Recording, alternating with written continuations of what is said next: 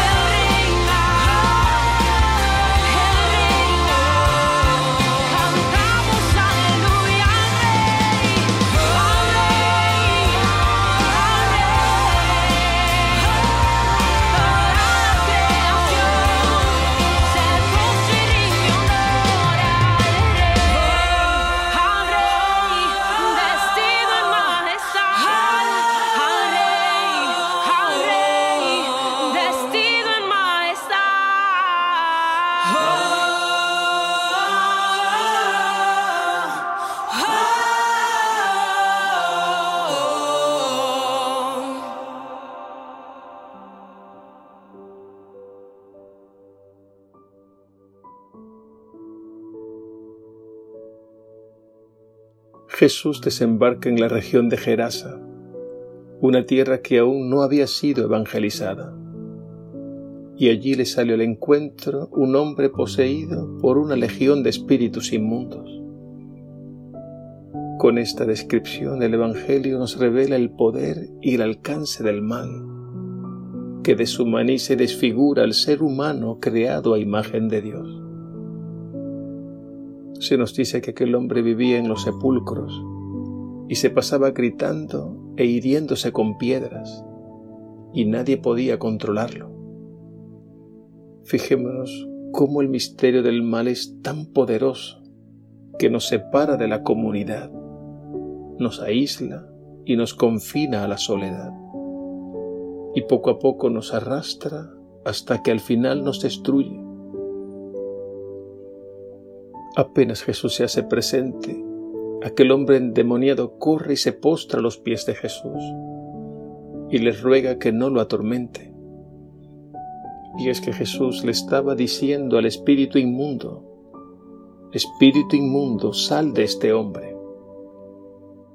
Vemos aquí cómo la palabra de Jesús es liberadora. No importa el poder que tenga el maligno. Jesús ha venido a deshacer las obras de las tinieblas. Y definitivamente el mal será derrotado y destruido para siempre, porque ese es el plan de Dios. Esta figura del endemoniado de Gerasa es una figura emblemática de cómo el mal puede adueñarse de nosotros, de nuestra mente, de nuestro corazón y de nuestra voluntad. Y llegamos a hacer cosas que nos deshumanizan y nos destruyen. Al final del Evangelio vemos al hombre sentado junto a Jesús, calmado, vestido y en su juicio y es que Jesús siempre nos devuelve la dignidad que el mal nos quiere arrebatar. Tengamos mucho cuidado con los pensamientos e ideologías de este mundo. Tengamos cuidado con lo que escuchamos y con lo que el mundo nos presenta como bueno, porque sin darnos cuenta el mal penetra sutilmente y poco a poco nos convence y nos arrastra hacia el fracaso y la perdición. Para contrarrestar esta mentalidad del mundo, debemos estar permanentemente en comunión con Jesús, en comunión con su palabra que es luz, para que no caminemos en tinieblas.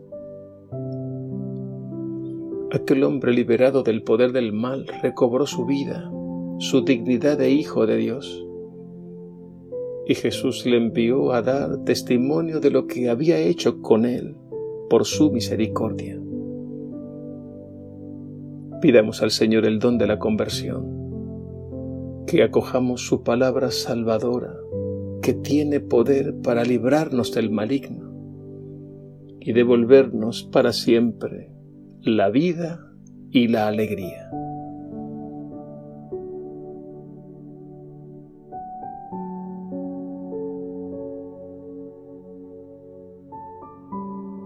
Señor Jesús, por tu palabra aquel hombre de Gerasa pasó de la muerte a la vida y de la oscuridad a tu luz, y así le devolviste la dignidad de Hijo de Dios. Haz que nosotros, escuchando asiduamente tu palabra, nos veamos libres de todo error y caminemos siempre por tus sendas. Amén.